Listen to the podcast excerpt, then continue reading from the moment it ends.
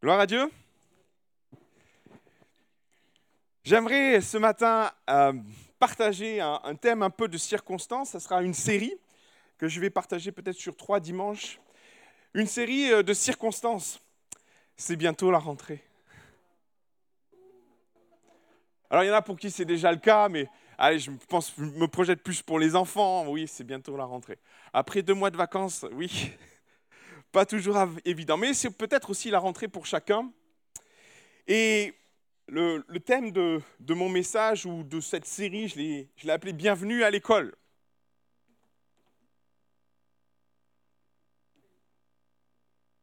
Je sais pas, moi, quand j'étais gamin, je me projetais, j'appréhendais. Je sais pas, des fois, si c'est votre cas, il y en a, y en a pour qui l'école, c'est... Mon aînée, elle pense qu'à retourner au collège. Mais alors moi, là, franchement, alors c'est beau de voir ces enfants si différents. Hein Mais moi, là, moi, sa place, après deux mois de vacances où je, je me suis amusé, où j'ai fait tout sauf travailler, franchement, l'idée de reprendre, euh, j'étais pas, pas follement ravi. Hein et, et dans notre marche avec Dieu, vraiment, je, je voudrais faire cette, ce parallèle. Nous sommes dans une école, qu'on le veuille ou non. Et finalement, je, voudrais juste symboliser, ou en tout cas marquer cette idée-là, cette réflexion dans nos cœurs que, bah, on rentre, mais je pense qu'on a une rentrée à faire spirituelle à l'école de Dieu. Et c'est un peu la réflexion que je voudrais conduire avec vous pendant plusieurs dimanches. Cette école, elle existe, elle a existé, et c'est une école particulière puisqu'elle est issue d'un échec d'un, ministère qui vit l'échec. Élie va arriver à Horeb, c'est une catastrophe, il pleure, il, il gémit, et, si tu veux bien mettre le, le, les textes, voilà. Et cette école, elle naît de cet échec. Elle naît d'un ministère qui a déployé le zèle de l'Éternel, qui a, qui a renversé les hôtels de Baal, qui a fait tomber le feu, qui a fait tomber la pluie, arrêté la pluie, on a un homme de Dieu qui a déployé son zèle. Je ne sais pas si un jour vous vous êtes investi sans limite dans un projet et ce projet se casse la figure. C'est violent, hein? En général, on est ramassé la petite cuillère derrière. On n'a plus envie de se projeter dans rien, on n'a plus envie d'investir dans quoi que ce soit. On dit plus jamais j'investirai. On a un Élie dans cette mesure-là, dans cet état d'esprit. Quand il arrive à Horeb, c'est fini. Et il le dit, j'ai déployé mon zèle pour l'Éternel, le Dieu des armées, car les enfants d'Israël ont abandonné ton alliance, ils ont renversé tes hôtels et ils ont tué par l'épée tes prophètes. Je suis resté moi seul, ils cherchent à m'ôter la vie. J'en ai marre. J'en ai marre, j'en veux plus. Euh, ce peuple, maintenant il cherche à me tuer. Et on sent le, le ras-le-bol d'Élie. Par moments, on a, vu un Élie dépressif possible. Euh, on a vu un, un sans doute au bout de sa vie. Et dans ce contexte-là, Horeb, Dieu va parler au cœur d'Élie, va relever son serviteur, et j'en avais parlé déjà l'année dernière, plus ou moins, et il va lui donner plusieurs directions. Et cette école va naître de ces directions. C'est important de, de comprendre que bien souvent, Dieu se sert de nos échecs pour asseoir ses projets dans nos vies.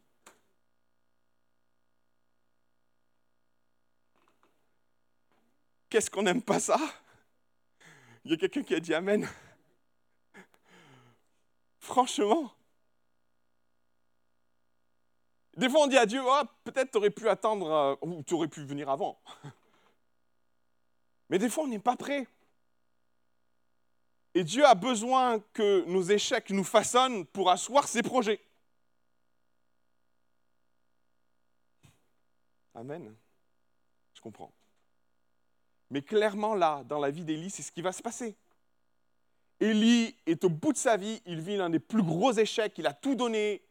Et dans ce contexte d'échec, Dieu va asseoir quelque chose de plus profond.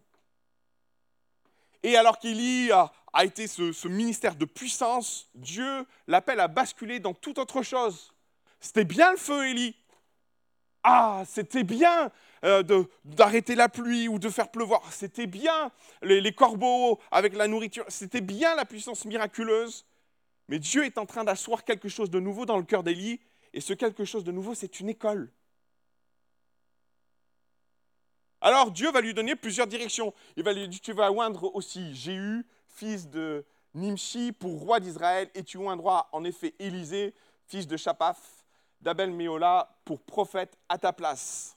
Et c'est l'une des premières directions, et c'est la première chose qu'il va faire à la sortie d'Oreb, il va aller chercher un successeur, Élisée.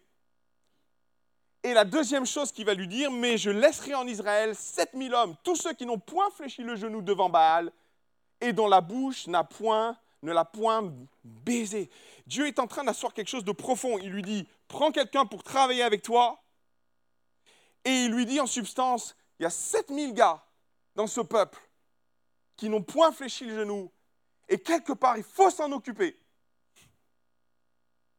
Alors, on ne fait pas tout de suite la corrélation entre l'arrivée des fils de prophètes, parce que c'est de ça dont on parle, et de cette fameuse école. Sauf que lisez bien les Écritures, il faut lire entre les lignes pour comprendre que les fils des prophètes vont naître de ça. De la défaite d'Élie, ou le désespoir d'Élie, des nouvelles directions que Dieu va poser sur le cœur d'Élie. Et après Horeb, on va commencer à voir poindre les fils de prophètes. Les fils de prophètes vont naître de cette collaboration entre Élie et Élisée. Ils vont s'occuper de ces 7000 personnes, de ces 7000 hommes qui n'ont point fléchi le genou. Et ils vont établir des écoles, et pas qu'une d'ailleurs. Alors, la Bible est très discrète sur la création de ces écoles, sur comment elles se sont montées, comment elles ont pris place. Moi, j'aurais tellement voulu voir la collaboration entre Élie et Élisée. Parce qu'ils sont très différents. Même, je pourrais vous dire, euh, il y avait de grandes chances qu'ils ne se sont pas toujours compris. Élie, c'est un berger. Élisée, c'est un agriculteur, fils d'agriculteur, propriétaire terrien. Élisée était très riche. Élie, il était très pauvre. Élie avait des manières, Élisée en avait d'autres. Et puis on voit même ces différences dans les ministères. On se rend compte qu'Élisée est un ministère d'amour, Élie, c'est un ministère de jugement. Dieu a appelé Élie pour juger Israël. Et Élisée, lui, c'est tout autre chose, c'est un autre ministère. Moi, j'aurais voulu en savoir plus. Sauf que la Bible est, très discrète sur comment ces écoles se sont mises en place, comment ils ont travaillé ensemble. La seule chose qu'on arrive à, savoir et à comprendre, c'est dans le début de Deux Rois, dans les tout premiers chapitres où Élie va être enlevé. Vous connaissez ces passages. Vous avez Élie et c'est bizarre parce qu'on ne comprend pas tout. Mais mettez tout en perspective. Vous avez Élie qui commence à faire le tour de différentes villes. Mais en fait, ce que la Bible ne dit pas, c'est qu'il fait le tour des écoles qu'ils ont établies. Oui? Vous voyez ces textes ou pas? Vous comprenez de quoi je parle? Juste histoire qu'on soit d'accord. Il va faire un tour à Bethel, il va faire un tour à Jéricho, il va faire un tour auprès du Jourdain, et à chaque fois qu'il va aller là-bas, ne soyez pas surpris, il y a des fils de prophètes. Mais pourquoi? Mais parce que ce sont les écoles qu'ils ont établies. Oui? Et vous trouvez à chaque endroit des fils de prophètes qui vont parler avec Élisée, qui vont dire Oui, est-ce que tu sais que ton maître va bientôt partir? Oui, je sais, je sais. Et on a ces. C'est très bizarre ce passage, mais quand on met en lumière de la compréhension de ce qui se passait, en fait, qu'est-ce que fait Élie? Il est en train de dire au revoir à ses enfants. Oui Il est en train de dire au revoir à ses fils. Et on les parle les fils des prophètes parce qu'il s'agit bien d'Élie et d'Élisée. C'est leur projet à tous les deux. Et quand Élie fait le tour de ses fils de prophètes, il est en train de leur dire au revoir à Dieu, il est en train de prendre un temps avec eux pour la dernière fois, et il est en train de, de faire le tour de ses différents projets d'implantation, projet d'école qu'il a entrepris avec Élisée, qu'ils ont bâti ensemble. Et il y a une bascule qui est en train de se mettre en place parce que Élie s'en va et Élisée va prendre le relais. Et on connaît ce passage, Élie va partir dans un chariot de feu, le manteau va tomber, la double puissance va tomber sur Élisée, qui va prendre la suite du projet d'école. Ces écoles, elles sont tellement intéressantes pour nous. Parce que bien souvent, les fils de prophètes, Excusez-moi, mais qu'est-ce qui nous ressemble? Vous allez voir combien ils nous ressemblent, ces fils de prophètes. Et puis en même temps, il y a une chose que je trouve tellement belle dans cette histoire, c'est que autant les fils de prophètes nous ressemblent, autant le maître qui les accompagne ressemble à notre Jésus. Il y a tellement de parallèles entre Jésus et la personne d'Élisée. Je ne sais pas si vous avez fait le rapport ou que vous avez, ou si vous avez fait, essayé de, comprendre les parallèles dont, je suis en train de parler. Souvent, il est, décrit, et c'est souvent le cas, que Jean-Baptiste avait l'esprit d'Élie. Hein vous êtes d'accord avec ça? Mais quand Jésus vient, ce n'est pas l'esprit d'Élie, c'est l'esprit d'Élisée.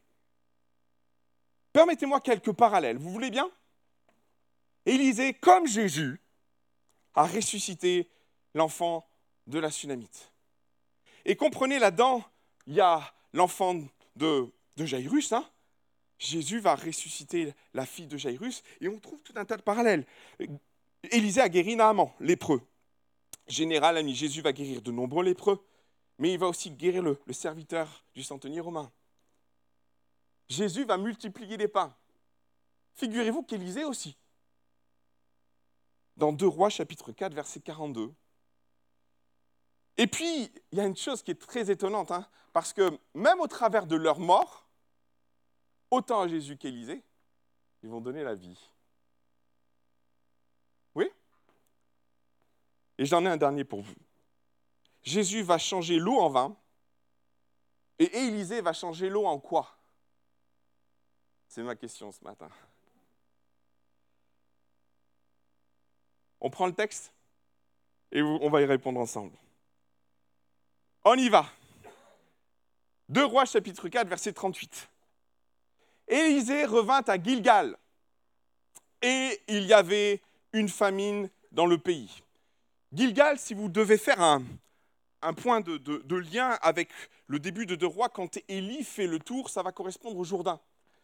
Et quand Élie et Élisée vont faire le tour des écoles, ils vont se retrouver auprès du Jourdain, donc probablement à Gilgal, et il y a une cinquantaine de bonhommes qui sont là, des fils de prophètes. Il y a une école à Gilgal. Et Élisée, après le départ d'Élie, s'empare complètement de son ministère. Il va faire le tour de ces écoles. Et en effet, il va aller à Gilgal.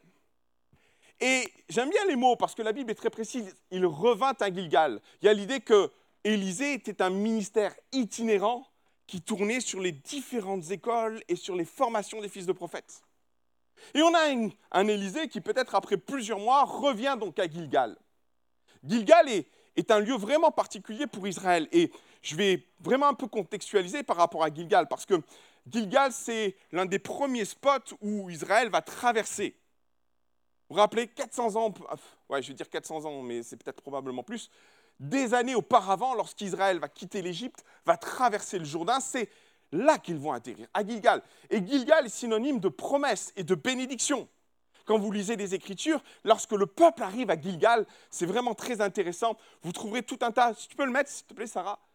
Vous vous rendrez compte que Gilgal est synonyme de bénédiction. C'est là que la manne va s'arrêter. C'est là que beaucoup de choses vont, vont se transformer. Je vais vous le lire. Les enfants d'Israël campèrent à Gigal. Ils célébrèrent la Pâque le quatorzième jour du mois, sur le soir, dans la plaine de Jéricho. Ils mangèrent du blé du pays le lendemain de la Pâque, des pains sans levain et du grain rôti. Ils mangèrent ce jour-là. La manne cessa le lendemain de la Pâque. Quand ils mangèrent du blé du pays, les enfants d'Israël n'eurent plus de manne et ils mangèrent des produits du pays de Canaan cette année-là. Gilgal dans l'esprit d'Israël, c'est la terre par bénédiction, de bénédiction, c'est la terre où coule le lait et le miel, mais c'est la terre où le blé, c'est la terre où la main s'est arrêtée. Des années plus tard, on se retrouve avec Gilgal, et on se retrouve avec le, prophète Élisée qui revient à Gilgal, et il revient dans une période un peu compliquée, c'est la famine. Hmm. Est-ce que des fois vos bénédictions ont tourné au vinaigre? Ça vous est arrivé des fois? Est-ce que des fois vos bénédictions ont mal tourné? Et des fois, on, a le sentiment, mais, et on ne comprend pas toujours hein, ce que l'on vit et pourquoi Dieu permet. Parce que Dieu a permis qu'ils sortent de Gilgal, qu'ils arrivent dans une terre de promesse, et qu'ils sortent de, l'Égypte, qu'ils arrivent à Gilgal en particulier, qui est une terre de promesse, de vie, avec du blé. Ils vont, ils vont manger là, pour la première fois. Vous, vous imaginez la chose La manne va s'arrêter dans, dans les jours où ils vont commencer à moissonner, récolter le blé, manger le blé du produit. Ils vont vivre des temps de bénédiction juste incroyables, formidables. Et alors que des années plus tard, cette terre qui est une terre de bénédiction, cette fois-ci, des années plus tard, cette terre, elle se transforme en une forme de malédiction. Ils vivent la famine. Et quand on parle de famine, c'est pas notre famine. Hein. Comprenez, hein C'est pas nos rayons de magasin où il manque un peu d'huile. Pas qu'il y a le beurre aussi qui va s'arrêter. En fait, quand ils vivent la famine, c'est qu'il n'y a plus rien à manger. Et je m'interroge souvent sur ce que nous pouvons vivre et dans nos incompréhensions de ce que Dieu nous vivre quand nos bénédictions tournent mal. Quand à un moment donné, on ne saisit pas, Dieu nous assure des promesses, Dieu nous assure, nous dit c'est dans le pays de la promesse. Alors par moment, on pourrait même se poser la question, Seigneur, il y a peut-être quelque chose que, dans lequel je me suis trompé. Je me suis trompé de terre de promesse. Peut-être peut qu'il y a quelque chose que je n'ai pas compris, Seigneur. Peut-être la terre de promesse, et moi, j'aimerais asseoir quelque chose sur ton cœur, parce que les bénédictions de l'Éternel, quand Dieu te donne quelque chose, Dieu ne se trompe pas. Dieu ne fait pas d'erreur dans la bénédiction qu'il a déposée sur ta vie. Dieu ne fait pas d'erreur dans ce qu'il a entrepris dans ton cœur. Et si aujourd'hui, si un temps Gilgal était une bénédiction, et si aujourd'hui Gilgal est une terre de famine, moi j'aimerais juste poser une chose sur ton cœur. Dieu sait ce qu'il fait. Dieu sait ce qu'il fait. Et si cette terre qui a été une bénédiction est devenue une terre de famine, c'est que Dieu a aussi un plan derrière. Et vous savez, c'est vrai pour le mariage, mes frères et sœurs. Mais c'est vrai pour tellement de domaines de nos vies. Alors je crois qu'il y a des bénédictions qui sont appelées à s'arrêter. Ça, j'en suis certain. Regardez la manne. Il ne fallait pas qu'il mange la manne le lendemain. Hein. Elle allait pourrir. Il ne fallait pas. Mais par moments dans nos vies, nos, nos Canaans, ce que Dieu nous a donné, ce que Dieu a, et il n'y a pas de, doute là-dessus par moment, et je, voudrais asseoir ça sur ton cœur. La première des choses, c'est que oui, par moment, tes promesses peuvent se transformer en terre de famine. C'est possible. C'est possible. Mais au-delà de ça, parce que tu es dans le projet de Dieu, parce que tu es dans le plan de Dieu, Dieu a un projet par rapport à ça. Et si c'est une terre de famine, et c'est ça qui est merveilleux, c'est que dans ce contexte-là, c'est le contexte dans lequel Élisée décide d'aller voir les fils de prophètes. Moi, je trouve ça intéressant de comprendre que, alors qu'ils vivent dans la détresse, Élisée débarque. Et comprenez, il y a tout un, cheminement à comprendre. Élisée débarque pour enseigner, pour partager, pour affermir. Et moi, je suis convaincu d'une chose, c'est qu'Élisée ne vient pas simplement pour les enseigner, mais vient pour transformer leur famine en une terre d'abondance? Alors, il n'y a pas de hasard. Élisée débarque, Élisée arrive. Et alors que Élisée débarque, et c'est ça qui est très important de comprendre, il vient pour enseigner. Et le texte est, est très évocateur de ce qui se passe. Comme les fils de prophètes étaient assis devant lui, et comprenez, hein, Élisée est en train d'enseigner là. Et les fils de prophètes sont là, mais n'oubliez pas une chose, ils passent par la famine. Ils ont faim. Il y a des années de ça, lorsque j'étais à l'école biblique, ma première année à l'école biblique, j'ai perdu 10 kilos. Ah, ça a été problématique. On on mangeait pas assez. Et, du coup, j'ai perdu, perdu 10 kilos. Je me, je me rappelle de ça parce que j'avais des problèmes avec mes habits. Vous imaginez Je me suis bien rattrapé depuis, hein, je vous rassure. J'ai perdu. Non, je ne veux pas retourner, ma chérie. Cette première année, j'ai perdu 10 kilos. Et, et en fait, ce qui se passait, c'est qu'on avait des journées qui étaient assez lourdes, assez compliquées. Et je me rappelle d'un cours en particulier où euh, euh, on avait des cours entre, euh, entre 8h et 9h du soir. Et, et en fait, on ne mangeait pas assez, on était fatigués, et on allait au cours de 8 heures, entre 8h et 9h. Je vous dis peut-être une bêtise, mais c'est quelque chose comme ça. Et quand vous avez faim, que vous êtes fatigué, qu'est-ce que c'est dur de suivre un cours? Alors cette année-là, enfin ce, lors de ce cours, c'était euh, Johnny White, il enseignait la puissance du Saint-Esprit. Il était fervent, il disait ah, la puissance du Saint-Esprit, ça. Et puis, euh, et puis moi, je me suis endormi pendant son cours. Alors, euh, il est venu me voir, moi je me rappelle de rien, il est venu me voir pendant le cours, je dormais, puis il a posé sa main sur mon épaule. Puis j'ai le souvenir juste d'entendre la classe rire. Et lui, il me dit gentiment, Pierre, ça serait bien que tu te réveilles.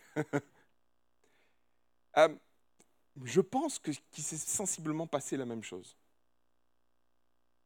Élisée débarque pour apporter un cours. Il est en face d'un auditoire affamé Élisée plein de feu, avec une prédication ardente dans les enseignements du Pentateuque, de ce que les, fils de prophètes avaient besoin d'entendre, voit ces fils de prophètes tomber et piquer du nez.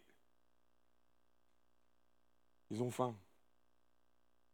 Alors, quand Élisée voit ça, ils sont devant lui, assis, probablement en train de roupiller ou pas en état de comprendre. Il va dire à son serviteur, probablement Géasi, on va supposer que c'est Gazi. Mais le grand pot est fait cuire un potage pour les fils des prophètes. Comprenez ce qui se passe. On est dans une salle de cours. Hein. C'est une classe. Et là, dans ce temps où il partage, en plein milieu du cours, Élisée dit à son serviteur, va chercher une marmite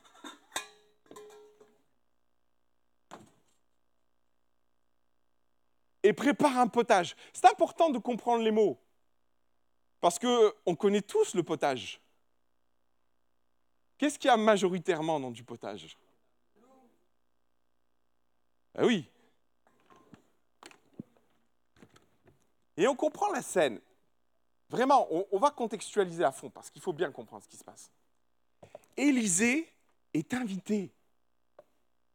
Il est un ministère itinérant je pense qu'Élisée n'était pas au courant de ce qu'il y avait en cuisine. C'est pas chez lui. Si je débarque chez vous, est-ce que j'ai la capacité de prétendre à savoir ce que vous avez dans vos placards? Non.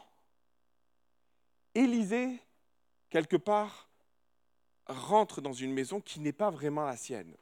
Il en est responsable, mais c'est pas vrai. Il n'y vit pas en fait, Élisée il est itinérant. Et il voit les gens qui sont en face en train de piquer du nez et il se dit, ils doivent avoir faim, on va leur préparer à manger. Maintenant, comprenez, eux qui sont ici, qui vivent sur l'école et qui sont au courant qu'ils ont faim, et ils ont de bonnes raisons d'avoir faim, c'est la famine. Il n'y a plus rien à manger la première question qu'ils ont dû se poser, mais qu'est-ce qui va nous faire à manger? Non? Ils savent très bien qu'il n'y a plus rien dans les placards. Ce n'est pas un jeûne et prière organisé qu'ils font. En fait, ils n'ont pas vraiment le choix du truc. Ils le subissent. Alors que fait Élisée? Il va dire à son serviteur, va me chercher une marmite, et puis il remplit l'ado en fait. C'est un bouillon. Et c'est intéressant de, bien comprendre le mot, en hébreu qui est employé. C'est bouillon, c'est bouilli. Donc, que fait le serviteur? Il va chercher une marmite, mais la seule chose qu'il trouve, on est d'accord, c'est de l'eau. Hein, je vous rassure, l'eau, c'est pas de l'eau buvable, c'est de l'eau que j'ai trouvée, recyclée de ma chaudière, bref. Je ferme la parenthèse. Que se disent les fils de prophètes? Et maintenant, tu mets quoi dans ta casserole? Parce que tu es bien gentil, hein, de l'eau bouillie, ça va un temps. Peut-être il y en a même qui se sont dit, Élisée, mais tu fais n'importe quoi. Et tu, te rends compte de ce que tu es en train de faire là? Tu, crois qu'on a faim pour le fun? Tu crois qu'on ne tient pas parce que... Euh, et, et je m'imagine tous les raisonnements qu'il y a pu y avoir, et puis toutes les interrogations qui se sont posées sur cette casserole qui est remplie d'eau sous, sous un feu, en se disant, mais qu'est-ce qui va se passer? N'oubliez pas une chose, mes frères et sœurs, c'est qu'on est dans une leçon. L'école a commencé. Ils sont dans une salle de cours. Et Élisée n'est pas en train de, prendre quelque chose, une circonstance particulière ou de répondre à un besoin. Il est en train de leur enseigner quelque chose là. Il est en train de, leur mettre en, relief ce qu'ils sont en train de vivre. Il est en train de, se servir d'une situation pour donner quelque chose de clair. Parce que, mes frères et sœurs, je veux être très clair. Ton Canaan, à un moment donné, s'il y a la famine, Dieu a prévu Dieu a prévu. C'est des terrains de certitude. Là où Dieu nous place, quand vient même on vit la famine, Dieu a prévu. Et il a prévu Élisée. Élisée n'est pas là pour le plaisir ou pour le fun. Il n'est pas simplement pour enseigner. Il est en train de, de, mettre quelque chose en place de très pratique. Il est en train de leur enseigner un cours très profond, très pratique sur ce qu'est la marche de la foi. Même dans la famine, Dieu pourvoira. Maintenant, il y en a un qui se dit, j'aime tellement les fils de prophètes, mais qu'est-ce qui nous ressemble? Ah, De l'eau chaude.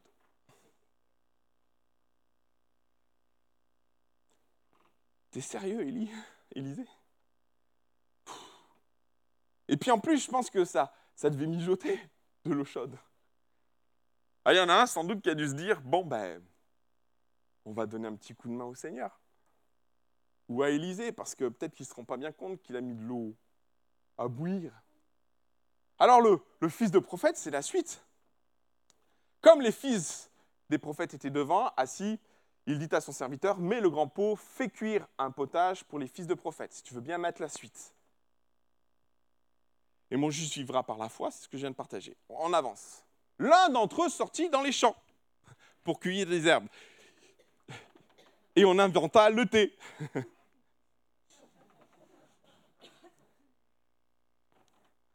Et là, il trouva des, vignes sauvages et il cueillit donc des, des colocantes. Vous savez, mes frères et sœurs, quand vous trouvez beaucoup de quelque chose en abondance alors qu'il n'y a plus rien, il faut se poser des questions. Il ne l'a pas fait. Et il en mit plein son vêtement. Quand il rentra, il coupa en morceaux dans le pot où était le potage, car on ne les connaissait pas. Donc qu'est-ce qu'il fait? Il se dit, ah, j'ai trouvé quelque chose à mettre dans le potage. ça va être sympa. On va mettre des, on va mettre ça ressemble, je sais pas, c'est, connaissez les colocantes Si vous ne les connaissez pas, je vous inviterai à regarder ce que c'est qu'une colocante. Mais il fait ça bien, il coupe, il, il se dit, waouh, on va faire une super soupe en fait. C'est un peu l'idée, hein et alors qu'il prépare tout, qu'il fait en sorte que, euh, que le plat bah, soit un peu plus garni, il se rend compte que c'est une catastrophe. Mes frères et sœurs, on sera toujours tenté dans les périodes de famine, peut-être d'aider le Seigneur. On sera toujours tenté. Dans notre Canéan, et même par rapport à la provision que Dieu a préparée pour ta vie, d'aider un peu le Seigneur. De faire en sorte que le plat soit un peu plus consistant, de meilleure facture. Lui, il pensait aux herbes au départ, et puis il trouve des colocantes. Et, et c'est là que ça devient problématique, parce que la marche de la foi, et c'est souvent ce que Dieu veut nous apprendre, parce que Canaan, ce n'est pas qu'une histoire où Dieu pourvoit le lait et le miel. Lisez bien le texte en ce qui concerne Canaan. C'est Dieu qui fait vivre Canaan. Lisez bien les textes. C'est Dieu qui irrigue. C'est Dieu qui fait pleuvoir en sa saison Canaan. C'est Dieu qui permet à tout ce qui pousse dans Canaan. Dieu a le contrôle sur ce terrain et sur ce pays. Par moments, Dieu permet que nous passions par des terrains de famine. Mais mon frère, ma soeur, Il y a un défi spirituel à saisir. Dans notre Canaan, Dieu aussi a, cette provision. Et l'attente peut être longue par rapport à cette provision. On pourra être tenté de prendre des coloquintes. Et c'est là que, dans, dans, ce pays de promesses où Dieu nous dit, je suis au contrôle de tout dans ta vie, même de la famine par laquelle tu es en train de passer, mais sache que j'ai déjà prévu, j'ai déjà envoyé Élisée pour venir te secourir, pour venir changer l'eau en soupe. Parce que moi, je vais asseoir quelque chose. Moi, ma conviction, c'est qu'il disait, c'est très bien ce qu'il fait. Il fait bouillir de l'eau. Mais comprenez, on, est dans une succession de passages miraculeux où Élisée a, répondu à, à la veuve par rapport à l'huile. Dans la maison de cette femme, l'huile a coulé en abondance. Alors qu'est-ce que c'est que changer de l'eau en soupe? On n'est plus à ça près. Et clairement, quand Élisée débarque, il a la solution. Le projet de Dieu, le plan de Dieu est déjà en marche. Qu'est-ce qui se passe? Ils sont en train de détruire le projet de Dieu. Qu'est-ce qui se passe? Il est en train de sabrer. Et ce pot qui est un pot de vie devient un pot de... C'est ce qu'il va dire. C'est ce que ce serviteur, c'est ce que ce fils de prophète, ces fils de prophète vont dire. Si tu veux bien avancer, avancer. On servit donc à manger à ces hommes, mais dès qu'ils eurent mangé du potage, ils s'écrièrent La mort est dans le pot. Et je crois que mes frères et sœurs, je, suis convaincu d'une chose, c'est qu'on est par moments appelé à passer par certaines familles, quoi qu'en étant dans le projet de Dieu. Et vraiment, c'est compliqué la famine. Hein. Ne pensons pas que c'est quelque chose d'anodin. Cette famine, elle peut s'exprimer à différents niveaux par rapport à différents besoins. Là, c'est la nourriture, en effet, mais ça peut être dans la présence de Dieu, ça peut être dans les paroles de Dieu, ça peut être dans ce que l'on ressent, dans ce qu'on vit, sur son travail, dans, son couple. La famine, on peut la vivre à tellement de niveaux dans nos vies. Et souvent, la famille nous remet tellement en question sur les raisons de ce qu'on est ou de ce qu'on vit, ou, peut-être on se dit même, mais ah, Seigneur, c'est ça ton, Canaan, c'est ça ta terre de promesse. Par moments, oui, mon frère, ma soeur, oui, il y a des temps de famille dans Canaan, dans tes promesses, il y aura des temps de famine. Merci Seigneur, Élisée est en route. Merci Seigneur, Dieu a tout prévu, tout préparé. Le danger, c'est la coloquinte. Le danger, c'est de vouloir mettre la main dedans. Le danger, c'est de vouloir essayer d'améliorer le truc et par moment de vouloir en faire trop, ou peut-être pas assez des fois. Et alors que Élisée est en train de préparer une soupe de vie, il prend une coloquinte. Le fils de prophète la coupe, la met dans le pot. Et tous vont dire la mort est dans le pot.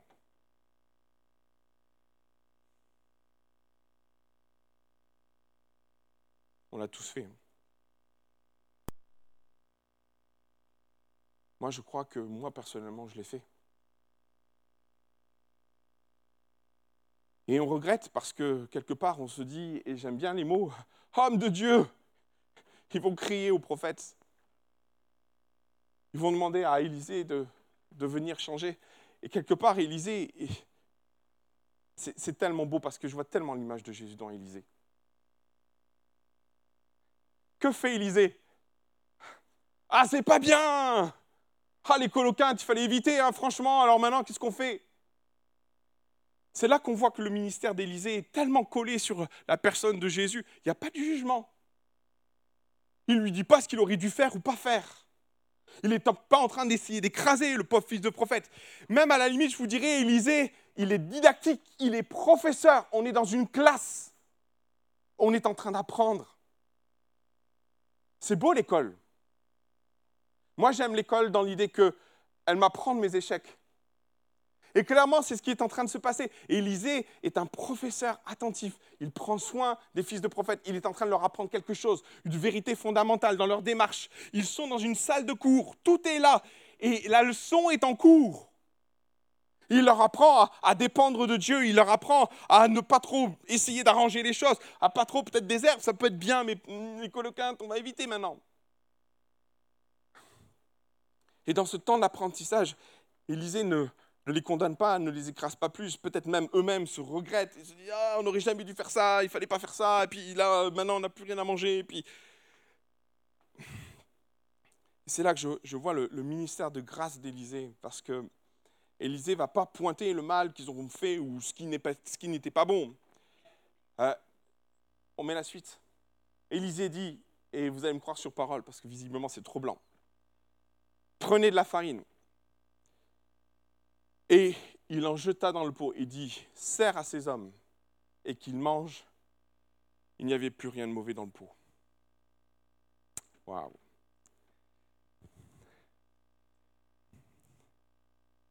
On peut culpabiliser d'avoir mis les coloquintes. On peut s'en vouloir. Et même se dire, j'ai tout gâché, Seigneur. Et par moments, ce pot représente nos vies ce qu'on a essayé d'entreprendre, ce qu'on a essayé de faire, et dans nos famines, ce qu'on a essayé d'entreprendre, qui s'est cassé la figure, et qui nous a amené à dire Oh Seigneur, la mort n'est pas tant dans le pot, mais dans ma vie.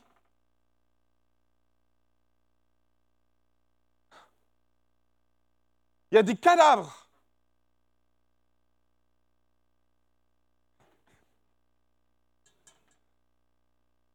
Il y a des casseroles. Mais vous savez, ni Jésus, ni Élisée vont rentrer dans le jeu d'en rajouter par rapport à la culpabilité. Par contre, Jésus comme Élisée, ils ont eu la capacité de changer le mal en bien. Ils ont eu la capacité de transformer un échec en réussite. De transformer quelque chose qui était catastrophique en une bénédiction. Moi, je veux parler à ton cœur ce matin. Et j'aimerais insister sur cette bonne nouvelle, sur un message d'espoir par rapport à ce que tu vis et par rapport à cette casserole que tu as remplie peut-être de coloquinte. Et qui font que toi aujourd'hui, c'est tellement lourd, tellement compliqué, tellement nourri de, de remords et de regrets. Dieu ne juge pas ça. On est à l'école, figurez-vous. On apprend. Et malheureusement, qu'est-ce qu'on apprend de nos échecs? C'est dramatique. Hein on préférerait ne pas en avoir. On préférait se dire qu'on a avancé sans échec, sans s'être trompé. On préférait même dire, Seigneur, franchement, si tu pouvais m'éviter certaines choses, ah, punaise. Sauf qu'à l'école de Dieu, clairement dans ce passage-là, Dieu a tout permis. L'eau, la famine, les coloquintes, tout est permis, tout est sous contrôle. Tout a un but d'édifier, relever, affermir, apprendre une leçon au fils de prophète. Et même à Canaan, qui est une bénédiction, on peut vivre par moments la famine. Et que dans cette famine, Dieu a prévu déjà la cavalerie, le secours pour nourrir notre âme dans ce passage-là, il y a un magnifique message d'espoir pour chacun d'entre nous. Parce que malgré l'impression d'avoir tout gâché, Dieu a cette capacité extraordinaire de mettre un peu de farine dans ton plat. Et si Élisée a mis de la farine, Jésus lui a mis son sang. Jésus a, a tout donné pour que le plat soit sanctifié, qu'il ait du goût. Et face à nos échecs, et face à nos vies, face à nos essais, face à, à notre façon d'entreprendre, face à cette marmite d'eau qui nous a mis tellement en difficulté dans notre foi, dans une marche avec lui, qu'on a essayé, qu'on a tellement tenté, qu'on a douté même de cette casserole d'eau. Il n'y a pas de quoi on a faim, on nous sert une casserole d'eau, vous n'avez pas l'impression que par moment ça... on a le droit de douter de la casserole d'eau. Mais Élisée savait ce qu'il faisait, mes frères et sœurs. Élisée savait ce qu'il faisait. Et il nous laisse un, un magnifique message d'espoir pour chacun d'entre nous. Et si la mort est dans le pot, Dieu a la capacité de restaurer le gâchis. Et là où il y a la mort, de mettre la vie. Vous l'avez bien compris quelques instants.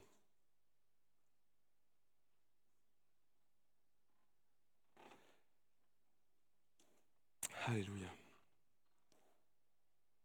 Alléluia.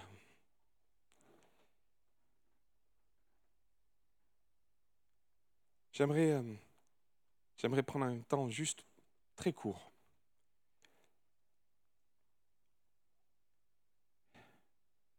Parce que je peux prier pour toi, mon frère, ma soeur, qui passe par la famine. Et qu'est-ce que la famine fait mal? Qu'est-ce que la famine nous, déstabilise? Et par moments, les promesses de Dieu sont semblables à cette casserole d'eau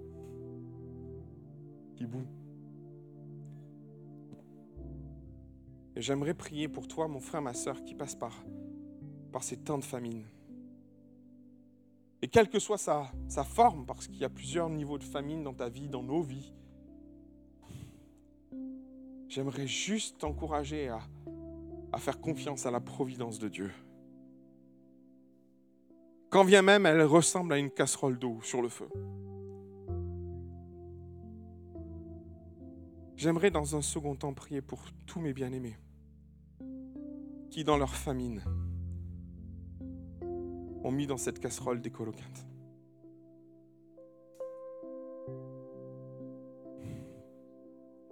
Il y a un tel sentiment de gâchis, tel sentiment peut-être de culpabilité,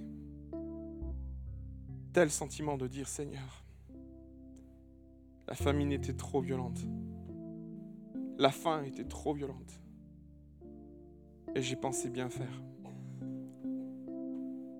Parce qu'on fait pas mal, ou on ne fait pas pensant faire un mal. Mais par moments dans nos vies, dans nos circonstances, à l'école de Dieu, nous ferons des erreurs. Et maintenant, par rapport à ces erreurs,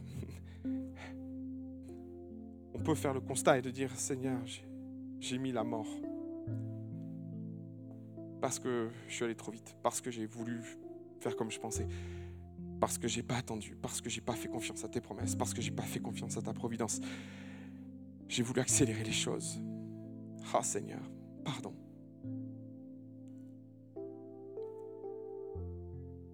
Ce matin, je voudrais prier pour ceux qui sont dans la famine.